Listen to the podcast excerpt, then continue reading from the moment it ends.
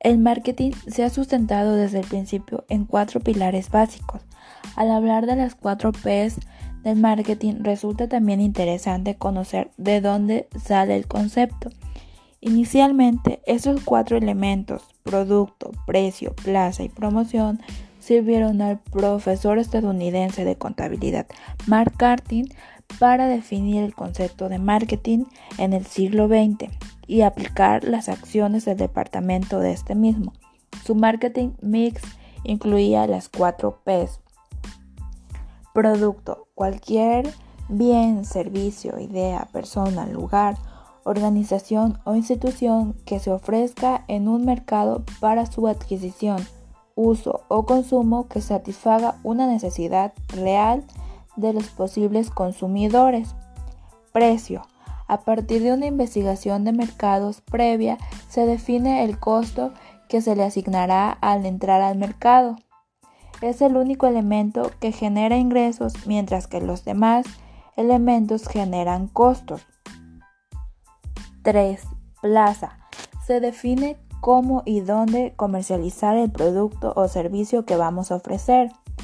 4. Promoción. Comunicar, informar, y persuadir al cliente y otros interesados sobre la empresa, sus productos y ofertas para lograr los objetivos organizacionales. La forma en la que se combinen estas herramientas dependerá de nuestro producto, del mercado, del público objetivo, de nuestra competencia y de las estrategias que hayamos obtenido. ¿Crees que al día de hoy y después de lo que han cambiado el mercado podemos seguir usando las 4 Ps?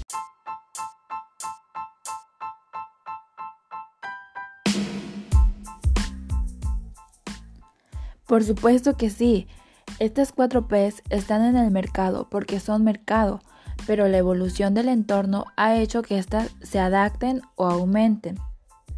Alrededor de los años 50, una nueva corriente de teóricos mercadólogos comentaron que las cuatro P's se estaban quedando obsoletas porque solamente estaban brindando una visión interna a la empresa, por lo que crearon otro sistema que se llama las 4 Cs de la mercadotecnia, brindando una solución centrada en el consumidor.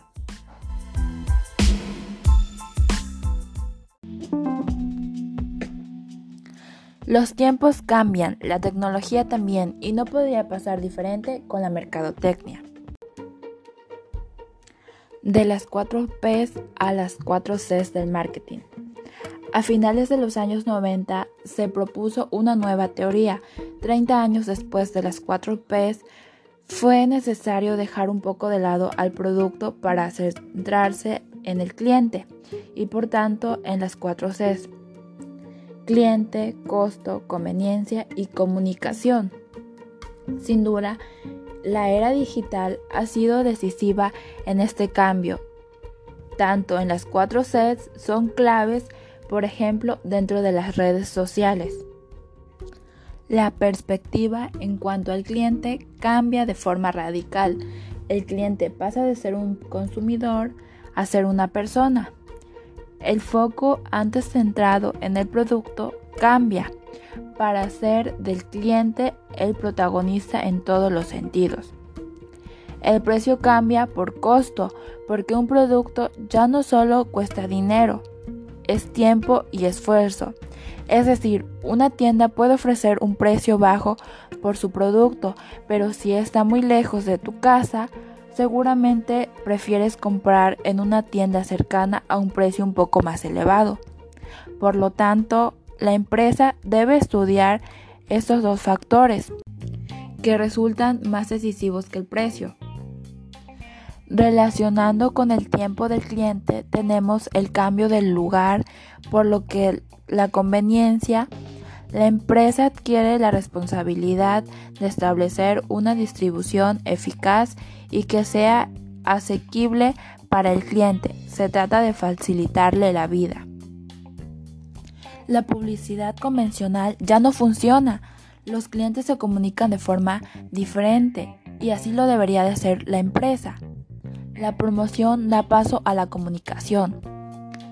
Para ello, lo ideal es establecer una comunicación directa, interactiva y relacional.